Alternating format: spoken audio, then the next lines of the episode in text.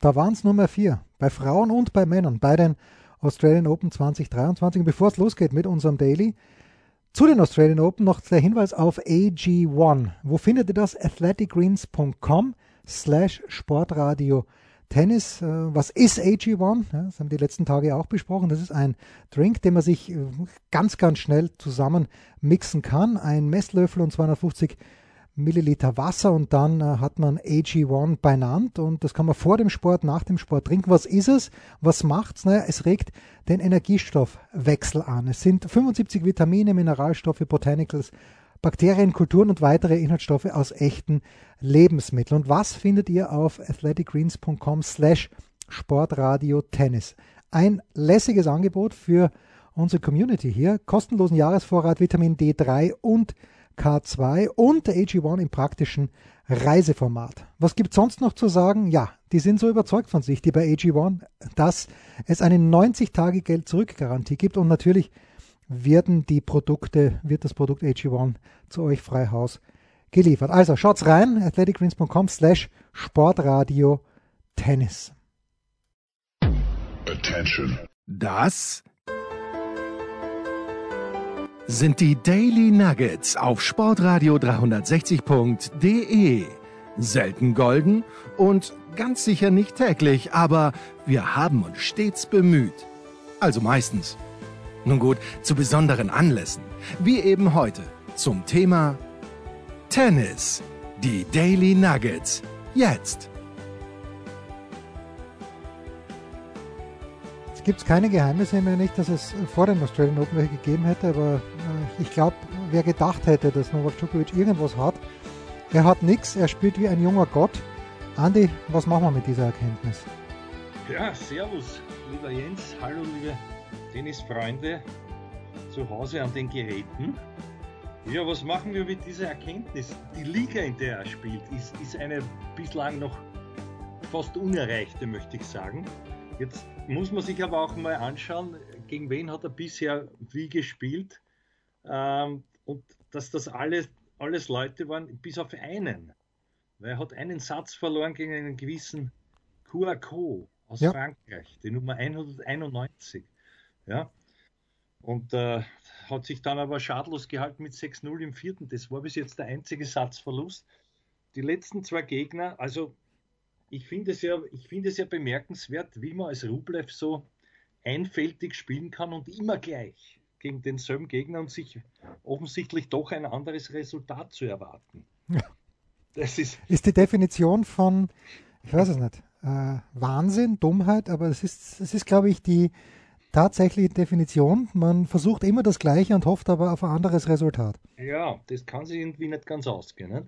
Jetzt natürlich, es fällt den anderen auch nichts ein, aber wer sind denn die anderen? Nicht? Wenn man jetzt, wenn man jetzt von Rublev ausgeht, der sich doch eigentlich äh, besser präsentiert hat bis jetzt, als, als auch er selber erwarten durfte, äh, angesichts der mäßigen äh, Ergebnisse davor.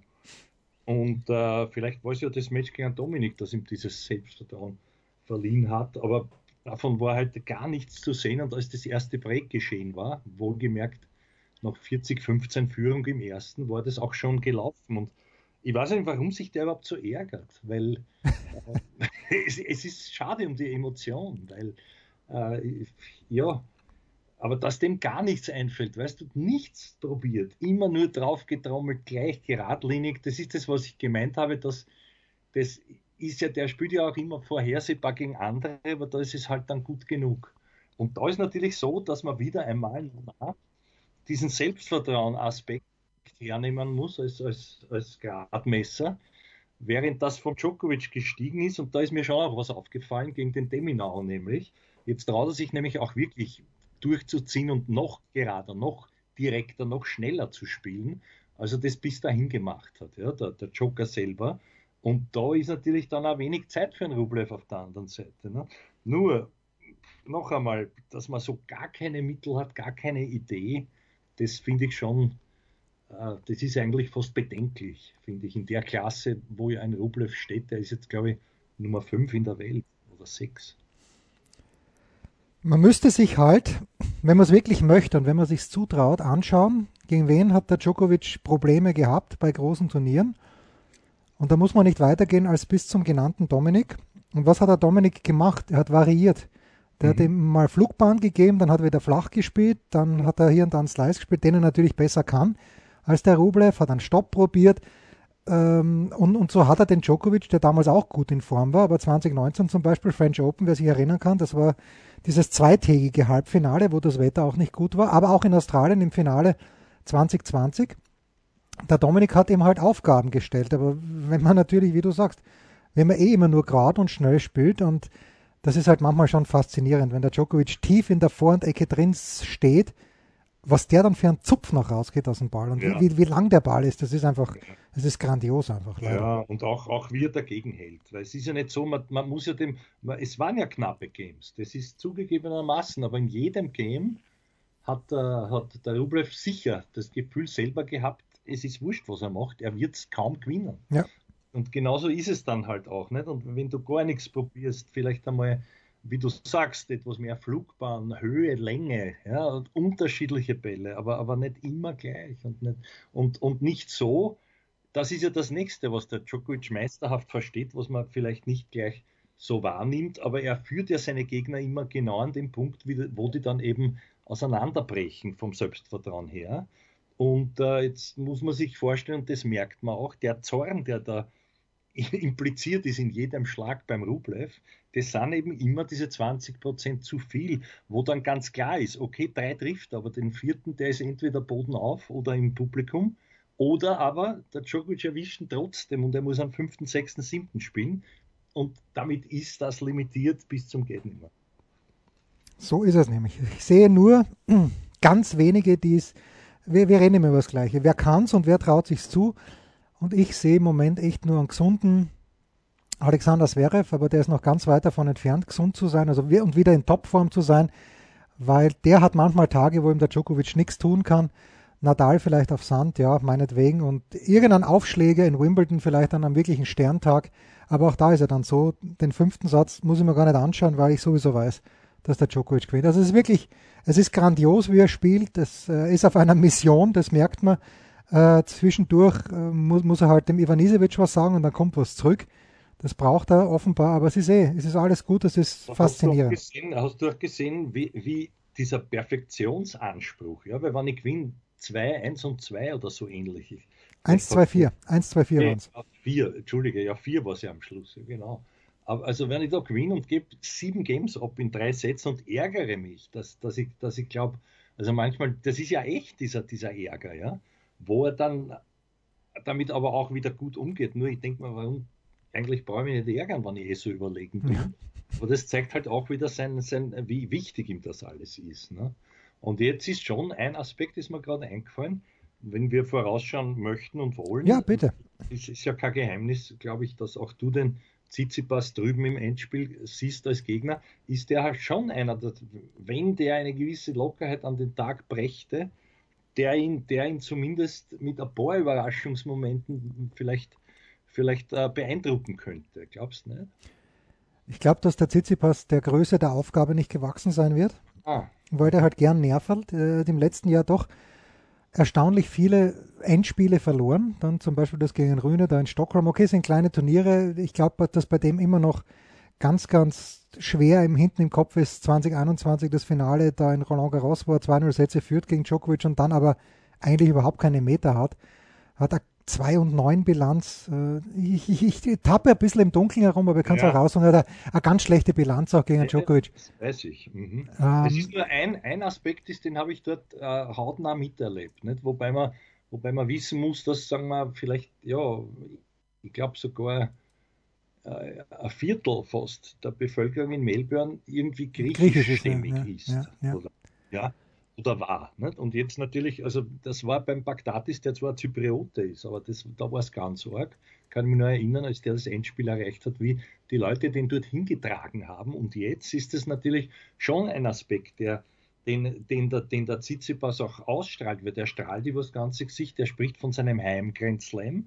Also sozusagen ist er dann, ist, es, ist das der Heimgrenzler beider. Beim, beim einen, weil er es x-mal gewonnen hat, aber beim anderen, wo dieser Effekt mit dem Publikum ist. Und vielleicht, vielleicht hilft ihm das schon ein bisschen, weil es kann ja nur besser werden und er hat, wie man immer so schön sagt, nicht nur nichts zum Verlieren, er, kann, er könnte nur gewinnen, wenn er es so sieht. Ne? Zwei Siege Tsitsipas, zehn mittlerweile Djokovic, da habe ich oh. einen übersehen und der letzte von Tsitsipas war in Shanghai. Äh, 2019 im Herbst, äh, da wissen wir ja, Shanghai ist das schnellste Turnier im ganzen Jahr und äh, die Australian Open sind vielleicht immer zwei Games lang schnell, wenn die Bälle neu sind und danach werden sie immer langsam. Also sehe ich, ich, ich würde es mir, ich, ich weiß es nicht. Also ich, man muss natürlich sagen, dass alles andere als der Sieg von Djokovic, wenn er so überlegen spielt, dann, dann wäre es in einem gewissen Maße sogar unverdient, wenn er es nicht gewinnen würde, weil er mhm. einfach so gut ist. Aber äh, ich kann ja doch nicht aus aus meiner Haut und irgendwie mag ich den Tsitsipas auch, weil er eben auch ein bisschen variabel spielt. Ich könnte sehr gut damit leben, wenn es der Tsitsipas gewinnt. Ich mag auch den Tommy Paul, um jetzt eine kleine Brücke zu schlagen. Doch, äh, hast, hat, er, hat er dein Herz erobert? Ja, mein Herz erobern, das, das ist ganz, ganz schwierig. Also, nicht an einem Tag, wo Michaela Schifrin ihren 84. Weltcupsieg feiert. Ah ja. Ähm, also ganz generell kann, geht, geht nichts mehr über Schifrin, ihn seit Federer vorbei, äh, aufgehört hat. Aber der, der, der ist irgendwie lässig. Doch, dass, dass sie nicht Tennis spielt. Ja, leider, leider. Ich habe nur mal gesehen, das war ja sehr enttäuschend. Da hat ja die, unsere gemeinsame, deine Freundin, aber ich mochte, mochte sie ja auch, die Lindsay, wir sprachen gestern über sie. Ja. Aber da hat der Lind einmal eine Veranstaltung gemacht, eine, einen Werbedreh irgendwo auf dem Berg. Mit Federer. Mit Federer, genau. Und mit Won. Und dann sind die beide äh, auf den Platz gegangen und ich habe das Making-of gesehen. Und ich war dann schon ein bisschen enttäuscht auch, wie ungeschickt sich die Lindsay angestellt hat. Ja, ich glaube, sie war ein bisschen, sie war ein bisschen überfordert. Ja, aber pass auf. Und dann war ich aber gleichermaßen ein bisschen enttäuscht, als ich vor zwei Tagen das Instagram-Video vom Federer gesehen habe, wie der das erste Mal nach 15 Jahren wieder Skifahren war. Mhm. Hätte auch gedacht, dass er ein Ski ein bisschen besser hinstellt, ein bisschen mehr auf Zugfahrt. Wie, ja, äh, also ich kann mich noch erinnern, ich, ich habe ja Momente erleben dürfen. In St. Anton, in Stanton. Niemand, ja genau, genau. Und zwar aber auch am Snowboard. Ach so. Dem, also ich nicht, ich bin kein Snowboarder. Ich, ich war, glaube ich, der ungeschickteste, der das jemals probiert hat, war ich. Ich konnte nicht einmal aufstehen, ohne abzuschnallen und daher auch nicht anschnallen. Ich habe eine sehr äh, äh, äh, nette und, und hübsche und geduldige äh, Lehrerin gehabt, die natürlich froh war, dass so einen hat wie mir, aber ich habe nach vier Tagen, nachdem mir alles wehtert, habe ich aufgegeben. Aber gut, das ist egal, darum geht es nicht. Die schönen Momente waren, dass, dass die auch Snowboard, also Kubek, äh, Busenfreund natürlich vom, vom vom Herrn Federer. Damals, dass sich die abgelassen haben von der Sennhütte in St. Anton auf Snowboards und mhm. da war das noch nicht so streng als mit den Verträgen Ach. und so weiter. Da ist sie wieder. Ja, ja. Ohne, ohne wird es auch nicht gehen, bitte. Und eines ist, weil du es erwähnt hast und das, da bin ich schon stolz drauf. Also du weißt, und das ist kein Jägerlatein, das ist jederzeit von beiden belegbar, vom wer erwischt den Federer und die Linze, dass ich die beiden einander vorgestellt habe. Das weiß sonst niemand. Das war aber so, ich habe es eh schon x-mal erzählt bei einer, bei einer Pressekonferenz 2009 in Paris. Du weißt, dort tummeln sich 300 Journalisten und neben mir steht halt meine vermeintliche Journalistin, so eine Blonde, ich habe es nur von seitlich gesehen und dachte, die ist nicht unhübsch. Und dann sagt die, excuse me, am I allowed to go in here? Das war bei einer Pressekonferenz des Federer. Sage ich, ja. Und dann, jetzt gibt es nicht, das ist die Linze Wand. habe ich gesagt, may I see your badge? Also darf ich schauen? Ist natürlich eintrittsberechtigt, so war da der Journalistin. Sage ich, sage, warum? Sagt sie, sie möchte den Roger kennenlernen. Sage ich, das ist ganz einfach. Das werden wir hinkriegen. Und ich bin nachher hin und die sind sich eh gleich um, um den Hals gefallen. So als kannten sie sich schon ewig, aber ich habe schon, ich habe gesagt, Roger darf ich und da haben sie sich schon abpuzzelt. Also, aber es war so. Also irgendwie habe ich das sozusagen, hätte jeder andere auch zustande gebracht, aber ich war es. Und das nimmt mir niemand mehr weg. Ich bin so glücklich. Es ist unglaublich. Ich überlege gerade, ob dieser Film mit äh, Will Smith, wo er äh, Paare vermittelt hat, ob der vor 2009 oder nach 2009 war. Bin mir nicht. Hitch, der Playman, Hitch, der Datemaker oder so ähnlich ist. Ich, ich weiß es nicht. Ja, was du das weißt, ja. Ich, ich habe einen anderen Film gesehen, den Will Smith. Ich merke mir ja keine Filmtitel. Und, und je älter ich werde, desto mehr vergesse ich die und bringe es durcheinander. Aber da gab es einen Film, wo er der Vater eines Sohnes ist, der also beruflich nicht wirklich weiterkommt, also ja. er, der Sohn, der kleine Sohn, wo aber dann so schöne Botschaften drin sind, so motivierende. Ja, das war irgendwas mit Geldes, irgendwas. Das äh, war, ja, das, das, war aber sehr schön und da habe ich wirklich feuchte Augen bei manchen Szenen bekommen. Und, und ausschnittsweise kommt das immer wieder jetzt auch in solchen sogenannten Reels, die da auf, auf Instagram und sonst wo platziert werden, wo, wo, wo halt diese rührigen Szenen, wo er dem Sohn ins Gewissen redet und dann selber auch in diese Richtung sich entwickelt und uh, man sieht, wie viele Chancen er sozusagen äh, nicht nützen konnte, bis dann endlich einmal was aufgeht für ihn. So, so war dieser Film, ja. Ja, gut. Also in diesem Zusammenhang habe ich, glaube ich, nach einer Viertelstunde bei King Richard, den ich wirklich empfehlen kann, läuft bei Netflix, Mhm. Ähm, oder bei Disney Plus, bin mir nicht ganz sicher. Jedenfalls äh, habe ich vergessen, dass das Will Smith ist und habe wirklich gedacht, das ist Richard Williams. So.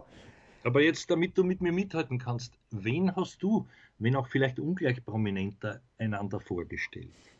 Ähm, niemanden, aber ich bin sehr stolz, dass äh, die prominenteste Telefonnummer in mein, auf meinem Handy jene von Michaela Schifrin ist.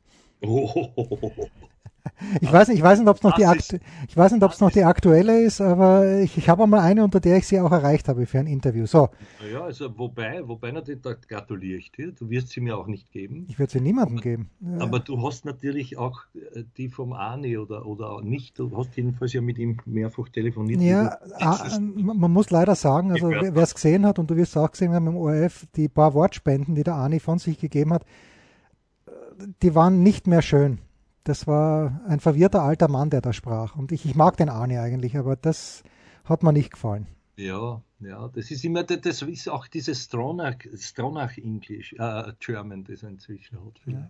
Gut, ein Wort noch oder mehrere auch zu den Frauen und ich möchte heute nur, äh, mir ist es einmal erlaubt, eine ästhetische Anmerkung machen, weil ja alle Frauen und mittlerweile auch manche Männer mit sehr kurzen Socken spielen. Aber da ist mir heute aufgefallen, die Donna Vekic, die ein Festival an Doppelfehlern hingelegt hat. Also die Doppelfehlerwertung hat sie mit 13 zu 9 gewonnen gegen die Sabalenka.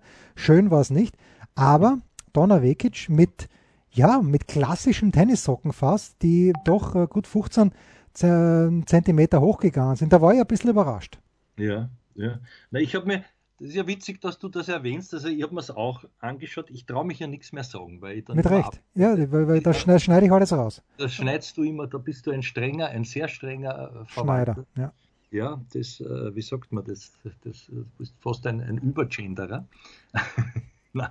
Nein, ich höre schon auf. Aber was mir aufgefallen ist, das ist jetzt auch ganz harmlos, ist der Schnitt von dem Kleid von der Vekic, der hat mich so an die Tracy Austin äh, äh, Zeit erinnert, die, die haben damals auch so geschnitten. Also es gibt nämlich, da, da sind ein paar so, so äh, ähm, äh, Internetseiten mit Tennisfans, die sich halt irgendwie nennen. Ich glaube, Forty Love heißt es. Ja, genau. Und der Forty Love hat gepostet in seiner Story, wie, wie hat einen Geschmack, so wie wir, obwohl er Ami sein dürfte oder halt Engländer, ich weiß nicht so genau. Aber der hat gesagt, er hat noch kein Outfit gesehen, das nur annähernd irgendwo tragbar wäre, weder bei Damen noch bei den Herren. Und hat dann so eine Wertung gemacht, was denn die schlechtesten und schiersten sind. Das ist, ging d'accord mit uns, wo wir Nike präferiert haben, sowohl bei Tiafo als auch bei Asarenka, dass man es halt nicht anziehen kann. Aber aber das, ich finde, wenn die nur so Zopfern gehabt hätte, die, die Vekic, wie seinerzeit die Tracy Austin zu Beginn, dann hätte es sozusagen vier Jahrzehnte locker zurück der Schnitt äh, des Kleidchens vertragen. Vielleicht ist es nur mein Eindruck, ich weiß nicht. Der Sohn von Tracy Austin übrigens, Name habe ich natürlich vergessen, hat vergangenes Jahr bei den US Open die erste Runde überstanden. Ja. Wie heißt der Junge? Holt heißt er, glaube ich. Na, Austin. Nein, nein, Austin heißt er nicht. Sondern so, er heißt nach dem Vater, glaube ich.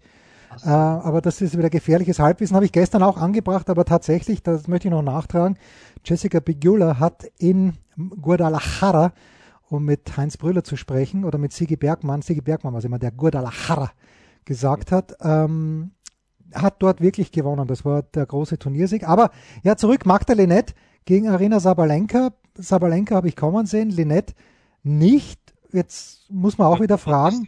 Hast du nicht gesagt, Linette? Nein, aber ich meine vor, vor dem Turnier. Also ah, wer, wer hätte natürlich nie gedacht, dass die so weit kommt, wie auch. Äh, bei Sabalenka habe ich schon gedacht. Ich glaube auch, dass sie das Turnier gewinnen wird, wenn mhm. sie nicht die Muffe bekommt im Finale dann. Aber. Äh, es ist übrigens witzig, Entschuldige, das hast du schon einmal gesagt. Die Muffe bekommt, weil, weil in Wienerisch ist es das Gegenteil, da sagt man, dem geht die Muffen. Stimmt. Also bei dir stimmt, bekommt man sie. Ja, ich, ich, bei uns geht's, die Muffen. Jetzt die Frage ist, was ist die Muffen? Aber das können wir anders mal. Ich habe ja, zwischen googeln und das dann morgen. Wenn, wenn sie es kriegt, dann wäre eher das Muffensausen, das ich jetzt abge, abgekürzt mhm. habe. Na, ist wurscht. Ähm, aber bei der Pliskova, die, die auf, auf, leisen Sohlen gekommen ist, muss man sagen, zu den Australian Ganz Open. also völlig un, unhörbar eigentlich. Ja, und dann ein Viertelfinale und äh, dann siehst du, du spielst gegen Magdalinette. Ähm, auch wenn die, glaube ich, ähm, nein, stimmt gar nicht. Die Vekic hat gegen die Sabalenka eine gute Bilanz gehabt, aber äh, und dann siehst du Viertelfinale gegen Magdalinette in einem Grand Slam Turnier, denkst dir wahrscheinlich als Carolina Pliskova, ja, na Nimi, war aber nicht gut genug dann. Ein schlechtes Aufschlagspiel im zweiten Satz bei 5-5 und da ist es dahin dann gegangen. Und ich bin mir nicht ganz sicher, ob wir Karolina Pliskova noch einmal als Grand Slam oder erstmals als Grand Slam-Siegerin sehen werden im Einzel. Nein, nimmer mehr. Das geht sich nicht mehr aus. Also die, die Schwester hat schon aufgehört und, und mit ihr der letzte Mumm. Mumm und Muffen. Interessante Begriffe. Ja. Nun gut, so, also morgen spielen nur die Frauen im Einzel. Andreas Mies ist leider ausgeschieden mit John Pierce, das habe ich auch gesehen, gegen Sebastos und Granollers. Ähm, ganz, ganz übel, was heißt übel, die gewinnen den zweiten Satz im Tiebreak und geben dann leider gleich das erste Aufschlagspiel im dritten ab und da, danach ging es Downhill. Äh, keine Deutschen mehr dabei und äh, morgen also die Frauen im Einzel. Äh, Rybakina Puh, ja, möglicherweise. Sabalenka ja oder Azarenka. Weil immer wenn die Rede davon ist, dass wir kurz vor einem belarussischen Endspiel stehen, Andi, ist es für mich ein sicheres Zeichen, dass beide verlieren werden wahrscheinlich. Naja, ja, wobei also die, die, die Azarenka war zweimal im Semi und hat dann jeweils gewonnen. Das ist halt nur schon eine Zeit her. Also diesmal, ich habe schon gesagt, ich glaube es nicht so sehr, ich sie mag. Aber vielleicht gibt es ja einen Unfall. Ich glaube es ja. aber nicht.